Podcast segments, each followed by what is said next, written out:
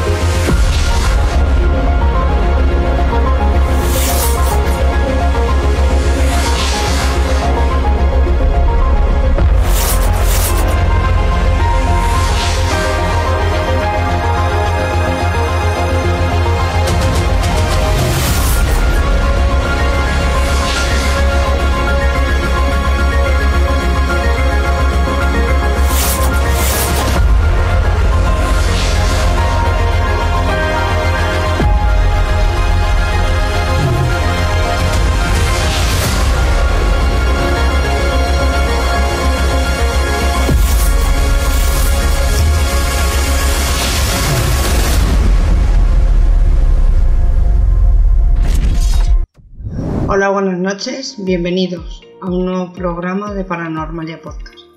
Esta noche está con nosotros un gran amigo, él es Pedro Manuel López y bueno, para el que no lo conozca es profesor de historia, em, ha escrito tres libros y es natural de Almendralejo, lo cual mm, pues bueno, es una persona que nos va a ilustrar muchísimo a la hora de hablarnos de, la, de unas navidades diferentes. Así que nada, doy inicio. Buenas noches, Pedro Manuel.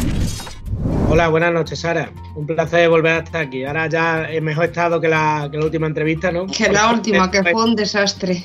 No, lo digo porque cuando vine del accidente de coche bueno. No, no, yo con los cambios atmosféricos y ese tipo de cosas. Bueno, pues Pedro Manuel, ¿qué te parece si damos inicio al corto documental? Vale, perfecto. Es que ponemos al día. Vale.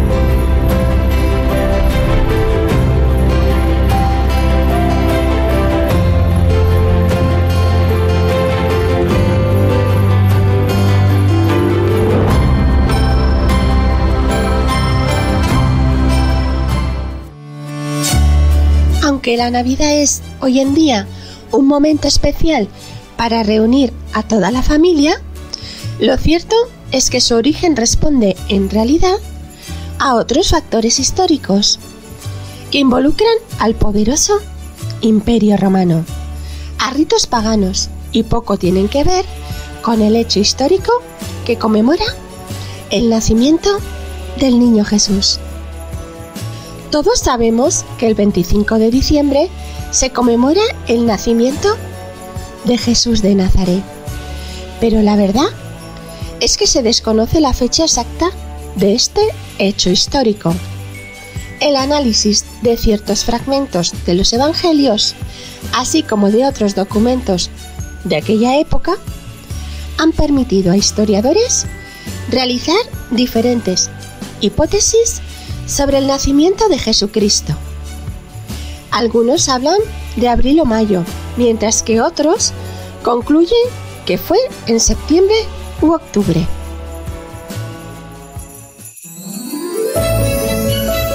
Normalmente asociamos el origen de la Navidad a mitos cristianos y al catolicismo, puesto que representa el nacimiento del niño Jesús. En realidad, esto es un error, al menos tal y como tenemos hoy en día aceptada la Navidad. Parece ser que el origen de la Navidad no es cristiano. La primera vez que podemos oír hablar de las Navidades celebradas el 25 de diciembre, tal y como lo conocemos hoy, surgió hace casi dos siglos después del nacimiento de Cristo, por lo que, tanto antes como después del nacimiento del niño Jesús, existía una celebración a final de año, que los romanos implantaron en torno a la figura de Saturno. Los romanos celebraban la Saturnalia romana, que no era más que un festival que representaba el solsticio de invierno, entre el 20 y el 23 de diciembre, donde se honraba al dios Saturno. Durante esta fiesta, los romanos se alborotaban, y por ello los pocos cristianos que existían en aquella época se oponían a estas celebraciones tan descontroladas.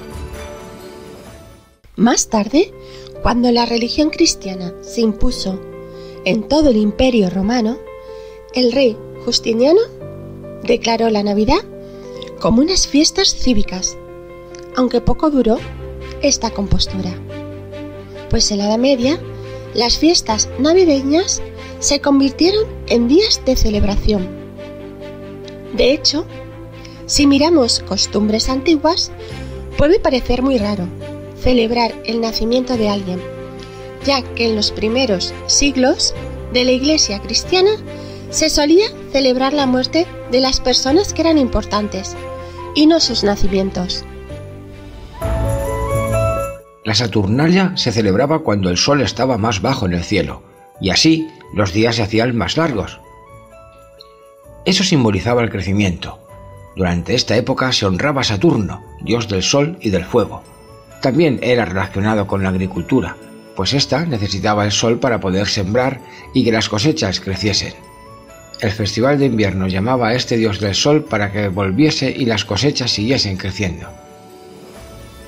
Pero, ¿cuál es el origen del nombre de la Navidad? Si respondemos a esta pregunta etimológicamente, la palabra Navidad comparte el mismo origen en todas las lenguas romances. Navidad procede del latín tardío nativitas y su significado es nacimiento, un término que se utiliza tanto para conmemorar el día del nacimiento de Jesucristo como para designar el periodo que abarca desde Nochebuena hasta Reyes. El origen de la Navidad. Según podemos leer en las Escrituras, por las descripciones que nos dan de aquel día, no es posible que Cristo naciera el 25 de diciembre. La razón que se explica es que los judíos enviaban a sus rebaños de ovejas a los desiertos cerca de la Pascua y éstas volvían cuando llegaban las primeras lluvias, que comenzaban durante el otoño. Cuando Jesús nació, las ovejas pastaban al aire libre, por lo que todavía no había llegado octubre, por lo que es difícil encajar el nacimiento de Jesús el 25 de diciembre. Y este ha tenido que ser a finales de septiembre o principios de octubre. Las escrituras que explican el nacimiento de Jesús se recogen en Lucas. Y así se cuenta. En la misma región había pastores que estaban en el campo, cuidando sus rebaños durante las vigilias de la noche. Lucas 2.8 Pero entonces, ¿por qué asociamos el 25 de diciembre a la Navidad? Durante la época de los romanos, la Saturnalia se celebraba y todos se intercambiaban regalos entre ellos.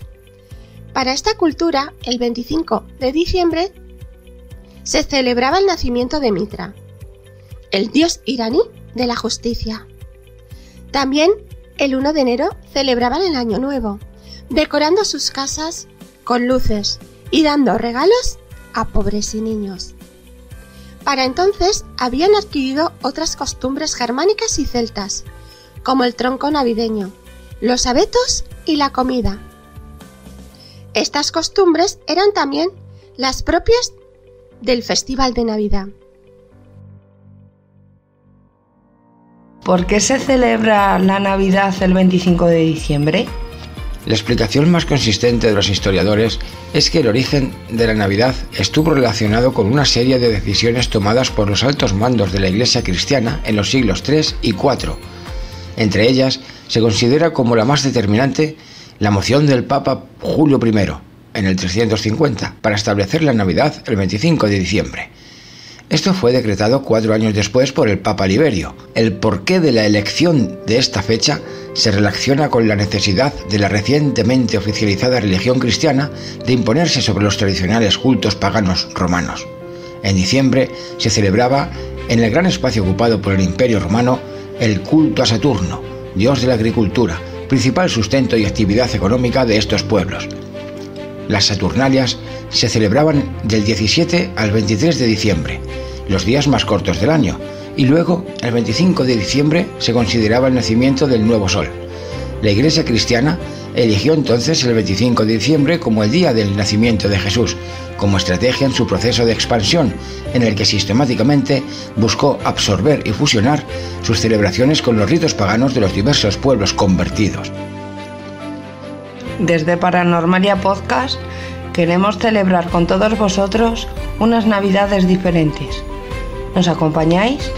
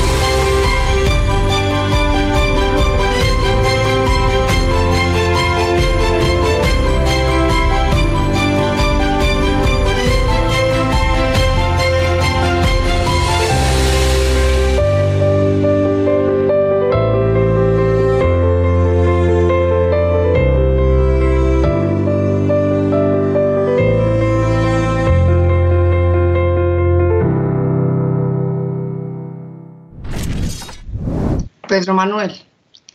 Eh, en el micro documental hablamos del origen pagano de la Navidad. Háblanos de las Saturnalias y explícanos su origen. Bueno, eh, además, el, ya que vivo prácticamente, o me paso la mayor parte del tiempo en una ciudad ¿no? de, origen romano, ¿no? Saturnalia, eh, como, como lo dice su propio, su propio nombre, ¿no? procede del dios Saturno, ¿no? Que era un dios súper importante en aquella época para los romanos. Estamos hablando que el Oriente se remonta en el 217 a.C., es decir, durante la República Romana, no durante el Imperio Romano. En el 217 a.C. hay, eh, estamos en plenas guerras eh, están en plenas guerras con los cartaginenses, los, romanos, ¿vale? ¿Eso qué quiere decir? Que eh, eran prácticamente las dos mayores potencias del Mediterráneo que competían, ¿no? Entre, entre otros sitios, ¿no? Por dominar lo que sería la península ibérica. Eh, en aquel momento, bueno, pues los romanos sufren una derrota en este año, en el 217, contra, contra los cartaginenses eh, en esta guerra. Y em, una forma de animar a tanto a los soldados de aquel momento o a la población romana es haciendo una, especie de, de festividad una festividad que se va a empezar a celebrar el 17, a partir del 17 de diciembre. Del 17, al 23, si mal no tengo, eh, si mal no tengo yo por Del 17 al, al 23. en ese momento deciden que, bueno, esa perdón, festividad va dirigida al dios Saturno. ¿Por qué tiene tanta importancia el dios Saturno en aquel momento? Aunque, aunque los romanos fueran grandes comerciantes, ¿vale? Que se, eh, se iban moviendo por, el Mediterráneo y, bueno, prácticamente lo que querían era eso, ¿no? Ese dominio mediterráneo que ya veremos, ¿no? Que a partir del siglo I, ¿no? Con la, antes de Cristo, ¿no? Con la, con la declaración del Imperio Romano, lo van a dominar eh, en su totalidad prácticamente. Eh, aparte de eso, una de las principales bases económicas que había eh, era la agricultura. Saturno era el dios de la agricultura en aquel momento. y bueno, por eh, una, vamos, para que veas la importancia que tiene la agricultura, eh, la ciudad de la que te estoy hablando, que es Mérida, la, antigua Augusta Emérita o Emérita Augusta, eh, se llama así en honor a, dos legiones, la Legión Quinta Alaudae y la Legión Décima, la Legión Décima Germánica. ¿Qué pasaba? Estas dos legiones, después de su retirada, se asientan aquí en Mérida y fíjate la importancia que le dan a la agricultura, que el emperador Augusto, a estos eméritos, de ahí viene, de eméritos de jubilados, les da una porción de tierra. Es decir, la agricultura también era una base fundamental de, Roma. ¿Qué pasa? Este Saturnalia, poco a poco, eh, va a ir incrementando ¿no? esos días, ¿no? Al principio lo que hemos dicho, del 17 al 23, pero va a llegar a un punto que llega hasta el 25. De hecho, hubo un momento eh, si no me equivoco, fue con, el emperador Calígula, que tuvieron eh, problemas por la sencilla razón de que querían acortar esa fiesta y dijeron que no. Eh, hubo hasta revueltas populares. La fiesta era muy sencilla, se, reunían en el, templo de Saturno, había una serie de sacerdotes de aquel momento, ¿no? de la, religión o, mitología romana, que se dedicaban a, a, una serie de sacrificios de animales y por ende había un gran banquete, una gran fiesta y además hay una cosa que es muy importante, que es una cosa que seguimos haciendo en la actualidad, en pleno siglo XXI. Cuando son las fiestas de cualquier pueblo o de cualquier localidad o lo que sea, nosotros lo que hacemos es, por así decirlo, mm, un poco desinhibirnos ¿no? de lo que es la realidad, de lo, de lo cual eh, es nuestro día a día y lo que hacemos realmente es esa formalidad que tenemos durante una fiesta eh, desaparece, ¿no? Por aquel momento. Parece que son días, ¿no? Que se puede hacer de todo, ¿no? Que no, yo no tengo por qué esos días ser el, Pedro profesor serio, ¿no? Que va a su colegio y cumple, ¿no? Con, sus alumnos. Exactamente. Sino que son unos días de holgorio de fiesta, igual lo celebraban los romanos, es decir, eh, comían, bebían, había orgías romanas, la orgía que, bueno, ya sabemos que los romanos eran, especialistas en este sentido, y más con una festividad así. ¿Qué pasa? A partir del año 380, ¿no? Con, con el emperador Diocleciano, se instaura el, cristianismo, ¿no? En, lo que sería el Imperio Romano. Y esa fiesta, ¿no? Eh, que ya se va a extender hasta el día 25, lo van a poner la Iglesia Católica en aquel momento para que coincida con el nacimiento de Jesús. También eh, coincide, eh, perfecta, coincide en el calendario, ¿no? Con, mm, con lo que sería el solsticio de invierno. Es decir, siempre, ¿no? Ese misticismo, todo eso, Va sí, por lo del tema del dios sol. Exactamente, que va a ser lo que seguramente hablaremos después, ¿no? Que es de origen e-, egipcio también. Y mm, para no alargar mucho, si hay alguna pregunta más, no hay mucho más que decir, ¿no? Un poco un resumen, ¿no? De lo que sería Saturn, Saturlania, ¿vale? Que era que es de origen latino. Exacto. Eh, bueno, pues hay otra, hay varias preguntas, porque este tema, a ver, yo no tenía ni idea, pero haciendo el programa, pues decidimos hacer un programa diferente, no de tanto de mm, la Navidad en sí, según la religión católica. Como he dicho antes al principio, eh, pues no me gustaría hacer daño a nadie. Yo desde aquí se respeta toda ideología Em, todo el sistema de creencias de cada uno, pero queríamos hacer algo diferente para conocer el verdadero origen de la Navidad. Entonces, al igual que las Saturnalias, hay otras fiestas de diferentes culturas, como por ejemplo la celta, la egipcia. ¿Nos, ¿Nos podías explicar cómo se celebran y en qué consisten dichas celebraciones, Pedro? Bueno, eh, me voy a centrar primero en, la egipcia. La egipcia, bueno, es un poco ¿no? lo que dijimos, ¿no? Ese solsticio de invierno y además vamos a ver que todas, tanto la romana, el Saturnalia, como la egipcia, como la que veremos posteriormente, la celta, coinciden con el fin de la cosecha. Es decir, cuando se ese periodo ¿no? de recolección que había, que hemos dicho que la importancia que tiene la agricultura. Eh, en cuanto a la cultura egipcia, era como una celebración al dios Osiris, ¿vale? Es decir, el origen de todo, ¿no? De cómo, de, todo eso. Tenemos que tener en cuenta que eh, por aquel entonces seguramente se, darían las crecidas del Nilo. Es decir, medio año los egipcios trabajaban en la agricultura, que era su base económica, y otra, cuando tenía esas crecidas en Nilo, dejaban de estar o dejaban de dedicarse a la agricultura. ¿Qué pasa en, aquel, qué pasa en ese momento?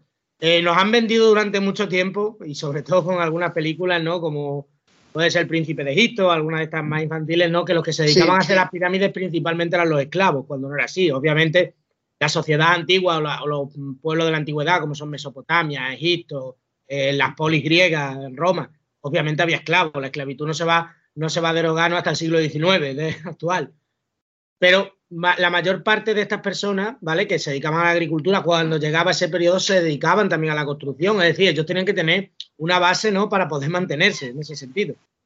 Y bueno, yendo, que yo creo que esto es más curioso, ¿no? Que era el, origen celta, ¿no? De esta, de estas o de esta Navidad, ¿no? Entre comillas, lo que tú has dicho, nosotros... Estas fiestas, por así decirlo. Estas fiestas, ¿no? Por nosotros cuando cuando estamos, cuando hacemos un programa de esto, lo hacemos desde el respeto, desde mm, el poco conocimiento, entre comillas, ¿no? que, que tenemos, simplemente para aportar unos datos y bueno, que quien quiera, sin ofender a nadie, cada uno tiene sus creencias, igual que ya sabemos que, en España es un país multicultural eh, en todos los sentidos. Y que se respeta toda, todo tipo de ideologías y de creencias.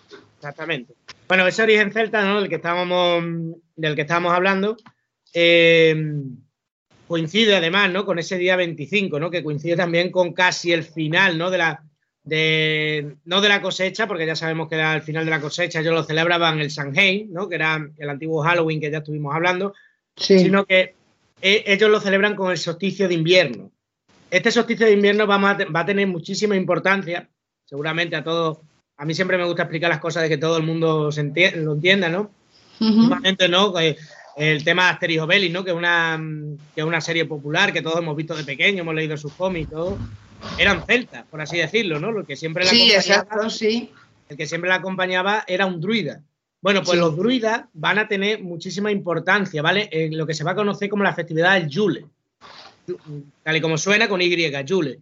Sí. Ese, ese Yule que se celebra el día 25 de diciembre y que además em, va a coincidir con que los celtas, en este caso los druidas, en, los árboles, ¿vale? Dibujaban una serie de símbolos y a raíz de esos símbolos era cuando em, ellos hacían una serie de predicciones de cómo ser el año o una serie de, cosas, ¿vale? Que les iban a que les iban a, por así decirlo, que les iban a guiar, ¿no? en ese sentido.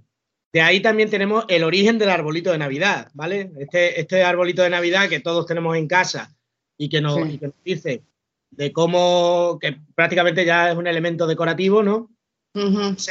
ese, origen lo tiene esa cultura celta, lo hemos extraído nosotros de la cultura celta. O sea, esto no es una cosa americana como se piensa la gente. Bueno, y hasta ahí sería donde más o menos la, contribución que tendrían los celtas, ¿no? Lo que hemos dicho, ¿no? Que parece que muchas veces son los americanos, ¿no? Lo que, los que han inventado todo cuando realmente nosotros tenemos mucho más que ver, ¿no? Con la cultura celta, los españoles, ¿no? O los que vivimos ahora mismo aquí en el Estado español, que muchos de estos americanos. Ya sabemos que los celtas fue una cultura que tuvo muchísima importancia, ¿no? Aquí en la, antes se conoce como los pueblos preromanos, antes de que estuvieran aquí en, la península. Yo jamás he oído hablar de estas fiestas. Solo he crecido celebrando la Navidad, según el rito católico. ¿Por qué desaparecieron? ¿Cuál fue su causa? Bueno, pues lo que hemos dicho, ¿no? Antes, ¿no? Que parece que todos, ¿no? Hay, hay como un origen de esas eh, festividades, ¿no? Pero como poco a poco, según los intereses, en este caso vamos a decir políticos o de creencias, se van superponiendo, ¿no? Los unos, los unos a los otros. Es decir, llega un momento que el imperio más poderoso del mundo, de la antigüedad, ¿no? Que llega a ser el imperio romano, lo que da como, le da, ¿no? Como, por así decirlo, al catolicismo, le da esa importancia y la hace religión oficial del Estado. Entonces van a hacer, van a adaptar eh, esas fiestas paganas, ¿no? Las van a adaptar a, esa religión católica. De hecho, ya sabemos que Jesús realmente nació en verano, ¿no? pero bueno, nos ponemos, ¿no? Que, que, el origen de, de esa festividad, ¿no? es el día 25 de diciembre, simplemente para que coincida con una fiesta a lo que estaba acostumbrado el pueblo. Al fin y al cabo, estas festividades, aunque, mm, yo siempre digo, los políticos o en aquel momento el que tiene el poder pueden imponer ciertas cosas, pero lo que son las tradiciones populares se tienen que ir adaptando, aunque tú impongas, ¿no? Por así decirlo, eh, lo que era el Saturnalia en aquel momento, ¿no? El Imperio Romano, lo vas a imponer como la Navidad, pero si nos damos cuenta, coincide, hace la iglesia que coincida una fiesta pagana de aquel momento, que era, que era esa Saturnalia, hace que coincidan, lo vemos igual. Eh, mm. vemos que los celtas, antes de que fueran conquistados por, los, romanos, tenían, su, tenían sus fiestas, sus tradiciones. Los romanos la adaptan, al fin y al cabo. Es decir, siempre hay una adaptación cultural, por así decirlo. más, que una desaparición, eh, Sara, yo no diría que desaparece, es una adaptación cultural al momento. Ya, ya. Vale, vale. Es que, a ver, en internet te encuentras de todo y cuando estábamos haciendo, vamos, buscando el tema, pues decían eso, pues que el nacimiento de Jesucristo eh, no podía ser por, por varias cuestiones en diciembre. La primera de ellas porque hay un texto bíblico, si mal no recuerdo, que, mm, que dice que, que, estaban los pastores pastoreando y que en invierno eso era inviable porque el ganado ya no salía a pastorear y en fin, y ese tipo de historias. Y unos apuntaban a que el nacimiento de Jesús fue entre septiembre y octubre y otro en abril o en mayo. No sabemos, puede ser cualquier fecha, pero la iglesia sí es verdad que haciendo coincidir con estas fiestas, pues de alguna manera pues las ha opacado, por así decirlo. Tú como profesor de historia, ¿nos puedes explicar por qué la Iglesia Católica abolió este tipo de festejos? Bueno, lo que, lo que hemos hablado antes, en, la tercera, en la tercera cuestión, vamos a ver que la religión católica, o bueno, la Iglesia Católica, o la Iglesia cristiana en sí, ¿no? Hasta que va habiendo distintos cismas, eh, empieza a ganar poder sobre todo eh, a partir de la Edad Media, ¿no? Con la caída del Imperio Romano eh, es verdad que la Iglesia Católica tiene ese poder que, tenía durante el Imperio Romano, pero va a tener muchísimo más poder y además va a tener un poder aún mayor, que no es por medio de las armas o del fuego. Va a ser, lo que van a utilizar es el miedo, el miedo a las personas, ¿no? Es decir, ese horror, ¿no? Del cielo, el infierno. Además, durante la Edad Media nos vamos a encontrar con una sociedad inculta totalmente. Exactamente. una sociedad analfabeta prácticamente, que era el 15% de la población de aquel momento, o si no me equivoco, eran los que sabían leer y escribir que pertenecían ¿no? a esos estamentos de los privilegiados, ¿no? que era el clero y la nobleza.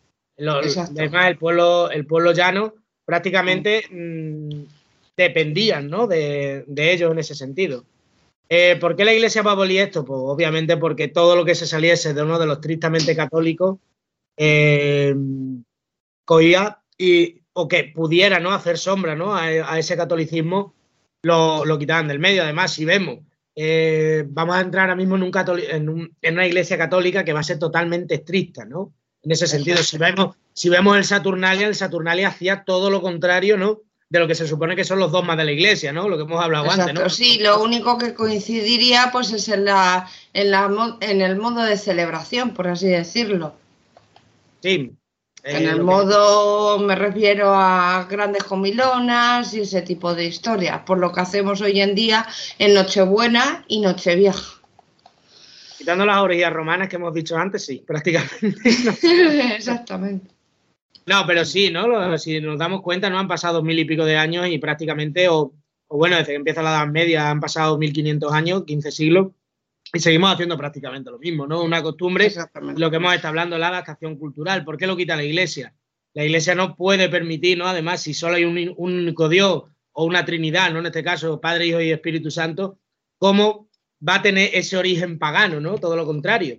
Ellos no pueden hacer ver, ¿no? Que ese origen pagano está ahí. Además, vamos a ver que la, que la Edad Media, además, va a ser un conflicto, ¿no? De, entre religiones, sobre todo la islam, el Islam y el, y el catolicismo, ¿no? Que están varias cruzadas, es decir, por así decirlo, ¿quién domina la fe de las personas? Si lo más importante, eh, ahora lo hemos estado viendo hace poco, ¿no? Que cuando más controladitos y me hemos estado, ¿no? Cuando, cuando nos han metido miedo, ¿no? Con el, con el bichito este por el cuerpo, ¿no? Sí. Mientras, mientras la forma mejor de controlar a la gente y se ha hecho históricamente no ha sido ahora, nada más que no tenemos que ir a, nos remontamos al imperio, al imperio romano, ¿no? Con Nerón, ¿no? Que cada dos por tres quemaba, quemaba Roma o si vamos a la Edad Media, ¿no? que tenemos ahí a las dos religiones metiendo miedo, ¿no? por así decirlo, a las personas, era la forma de controlarlo.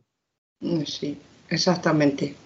En el documental hablamos sobre el nacimiento de Jesús y la verdad estoy sorprendido de que hay muchos historiadores que digan que Jesús no nació en diciembre. ¿Tú qué opinas? Yo opino que, a ver, no puedo... Tu opinión personal.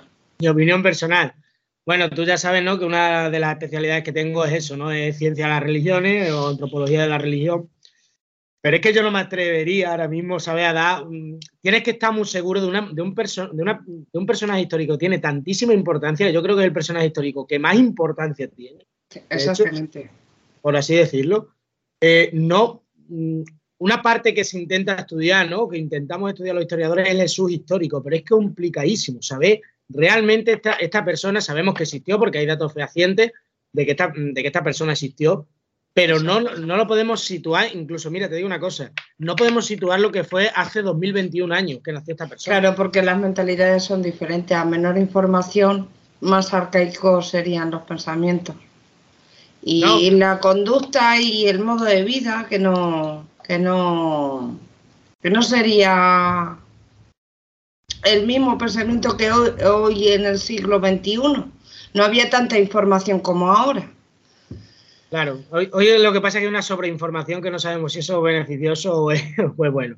Pero lo que sí, mira, lo que sí es, seguro es que Jesús llegó en un momento de conflicto, históricamente hablando, que era la provincia de Judea, que estaba, los habitantes de Judea estaban en conflicto, ¿no? En aquel momento con el Imperio Romano, por distintas causas, y él vino como una persona de paz por así decirlo. Es decir, hay un conflicto entre judíos.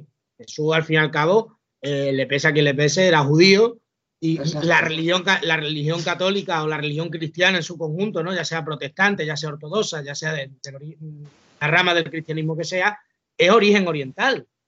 O sea que realmente nosotros lo que obedecemos aquí en lo que sería la parte occidental ¿no? de Europa es una religión oriental. En aquel momento, ¿qué pasa? Era una zona de conflicto y él llegó como una persona de paz que lo que quería era resolver ese conflicto. ¿Qué pasa? Como todos los hombres de paz o personas de paz, ¿no? Como se ha visto mismamente Gandhi, ¿no? Mismamente eh, otros personajes históricos, no interesa la paz, en cierto modo. Exacto. Yo, mira, yo soy creyente, pero no practicante. Eh, porque yo creo que yo lo denominaría como que se ha desvirtuado la verdadera palabra a través de la mano del hombre. Ha habido muchas tijeras y yo creo que Jesús quería transmitir un mensaje y lo han desvirtuado completamente. Mi opinión personal, teniendo el máximo respeto para toda la gente que nos escucha y que y bueno que, nos está viendo en estos momentos. Bueno, yo mi opinión personal es un poquito más radical, por no ofender yo la verdad que creo que, bueno, que lo que tú dices, ¿no? Se han transversado, o esto es como el teléfono roto, ¿no? Cuando jugábamos la polemita mensajera de cuando éramos, eh, éramos pequeños. Al fin y al cabo, alguien en la religión, en la religión de, o el mensaje, ¿no? Que quería transmitir Jesús, eh, lo que hizo fue un negocio. Ya, poco a poco ha ido creando una especie de negocio que han durado dos mil años. Pero por supuesto no hay que encasillar todo aquí al conjunto, porque no, no, por supuesto las misiones, las misiones que hacen en ciertos países muchos religiosos son de admirar. Eh, gente que lleva o, la, mismamente la, educación, ¿no? que es la base cultural o, la base ¿no? de cualquier sociedad, cómo la llevan. Eh, es verdad que a lo largo de la historia ha habido problemas con la iglesia, pero no podemos olvidar simplemente o no podemos recalcar esos problemas ¿no? que ha causado la iglesia, sino también las cosas buenas que ha hecho. De hecho, mm. un dato que hay aquí, eh, que siempre no se asocia, por ejemplo, eh, a, la dictadura franquista, se le asocia con la iglesia, es verdad, sí, Franco lo que hizo fue un nacionalcatolicismo, pero también tenemos que tener en cuenta que durante el franquismo España era el país que más religioso tenía en las cárceles. Es decir, que mm. un, gran sector de la iglesia se rebeló contra ese nacionalcatolicismo de Franco. Ya. Que siempre hay de todo, ¿no? Hay personas que se aprovechan de la situación, pero hay personas y por suerte he conocido a religiosos que siempre han seguido ese dogma y esos votos ¿no? de ayuda al prójimo, de pobreza, mm, seguir, por así decirlo, los pasos ¿no? que, Jesús fue lo que quiso poner en aquel momento.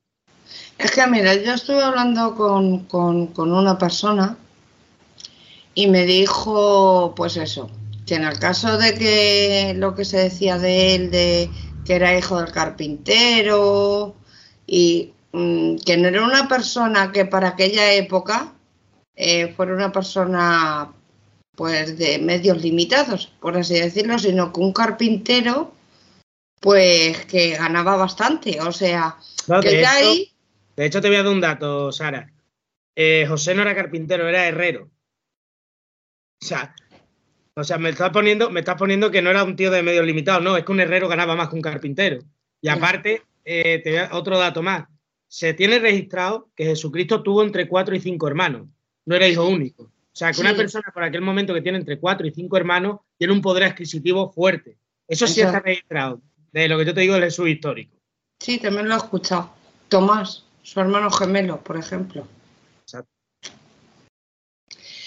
Bueno, pues vamos con la sexta pregunta. Vamos a dejar a Jesús a un lado y vamos con otro punto. Pedro, háblanos del verdadero origen de los Reyes Magos. ¿Fueron tres o más? Porque la pues- Biblia no los denomina reyes ni se especifica cuántos son, sino, uy, sino que solo se dice que son sabios de Oriente.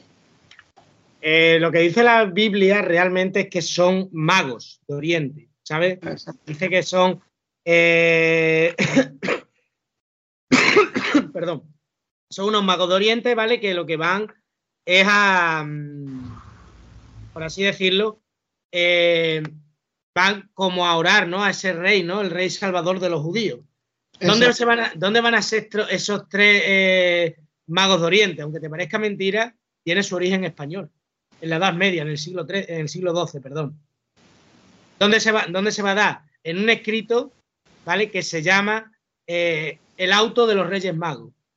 Ten en cuenta ¿no? que estamos en el siglo XII, ¿vale? Sería un, un mester de clerecía de, aquel momento, que era una, una, bueno, era una forma literaria, ¿no? De la, de la, edad, de la Edad Media. Bueno, y en ese auto de los Reyes Magos, ¿vale? Que además es un texto teatral, o sea, tú imagínate, nosotros los Reyes Magos es todo una teatralidad, ¿no? Cuando van los niños eh, la noche antes, ¿no? Que le van a dar las cartitas. Ese mismo teatro que se da en ese origen español de los Reyes Magos, que en esa obra, El auto de los Reyes Magos, aparecen tres reyes, ¿vale? En esa obra, que son Melchor, Gaspar y Baltasar. Y van a ser ellos mismos, ¿vale? Gracias, por así decirlo, o una de las teorías que hay es que gracias a ese escrito español, que de hecho se sigue conservando hoy en día en la Biblioteca Nacional, un, ejemplar, tiene ese origen de esos tres reyes magos. Es decir, eh, una tradición que parecía que no, pero que nace en España, que tiene su origen medieval y que un español cogió y le dio forma ¿no? a esos tres reyes magos que eran realmente unos magos de Oriente de aquel momento. alguien en aquel momento le parecería buena idea lo que hemos dicho y a día de hoy, si nos damos cuenta, eh, todos los 5 de enero por la noche, pues nosotros volvemos a, revivir ¿no? ese teatro, que si poniendo la guapa a los camellos, que si poniendo eh, la copita de anillo, de coñado, o los polvorones, ¿no? El calcetín para que nos den las cosas. Es decir, a raíz de un teatro es una noche, para mí es una noche que por lo menos eh, volvemos a ese origen, ¿no? De la, de la niñez, de la inocencia. Y bueno, eh, ese sería, por así decirlo, el origen, ¿no? De por qué se le llaman esos tres Reyes Magos. Es un origen español. En este caso, más que español, castellano, ¿vale? Si estamos en el siglo XII, todavía sería castellano. Exacto. Madre mía. ¿Cuánto aprendemos a tu lado, Pedro? Pues tampoco eso. No, no, la verdad es que ni idea. Tenía yo que venía del origen de, bueno, de nuestra, de nuestro país. Eh, la séptima pregunta. Y esta ya, eh, ya es la última. Ya te dejo en paz. Tranquilo. Ya llegamos al final, pero ¿tienes algo que añadir, Pedro? Bueno, yo lo único que, bueno, que, espero que la gente que nos esté viendo lo vaya, vaya tener un ratito para vernos, que nos haya, que le haya gustado.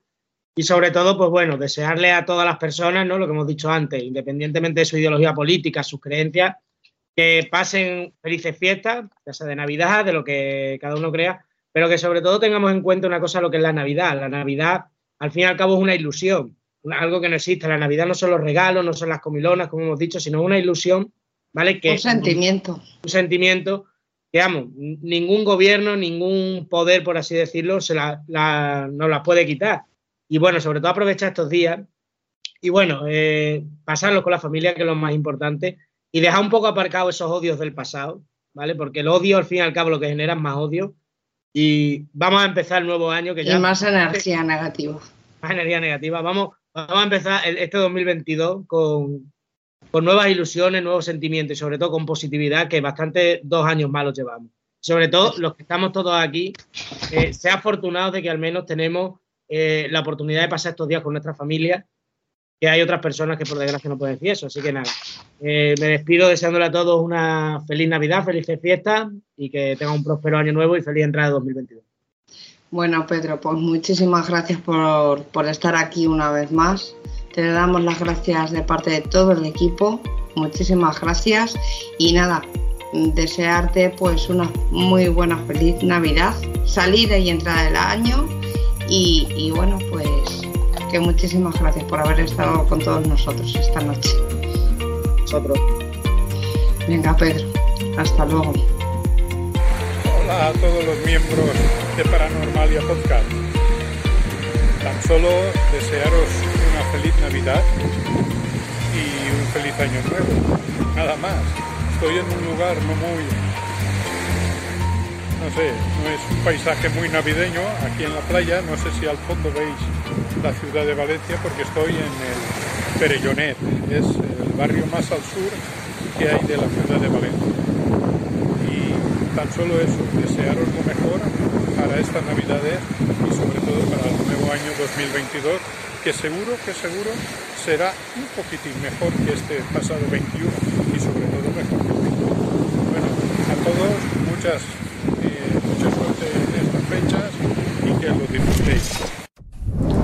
Bueno, me han pedido, me han dicho que si quería felicitar las fiestas, pues nada, desearos a todos que paséis unas felices fiestas, unas felices navidades y en especial a aquellos que se sientan solos, que estén tristes en estos momentos, pues a ellos les deseo unas felices fiestas en especial. Y yo de, mayor las navidades no me gustan, así es que lo que voy a hacer es contaros un poco cómo eran las navidades cuando era niño. Eh, recuerdo de ir a Cuenca, a casa de mis abuelos, juntarme con mis tíos, mis primos. Eran yo creo que las dos, dos ocasiones al año, Semana Santa también, en que nos juntábamos todos. Y, y nada, la alegría aquella de ver a los abuelos, a los primos, de mi abuelo que nos llevaba a un montón de sitios. Las navidades cuando era niño eran, me imagino que como la mayoría de la gente, de gran felicidad. Y, y yo desde luego es en las que pienso, en cuando era niño, en esos momentos felices, que no faltaba nadie, que estábamos todos, esas cosas. pues os iba a cantar un villancico, pero como canto muy mal, dejaré que lo hagan otros. Pues nada, como he dicho, felices fiestas, felices navidades a todos y en especial a aquellos que en estos momentos pues se encuentran solos. Bueno, Paranormalia, eh, desde aquí, desde el río Tinto, aquí en la provincia de Huelva, os mando un cálido abrazo. Y mira, bueno, pues así es como estamos celebrando las Navidades a 20 grados. Así que nada, un fuerte abrazo para vosotros y para todos vuestros amigos.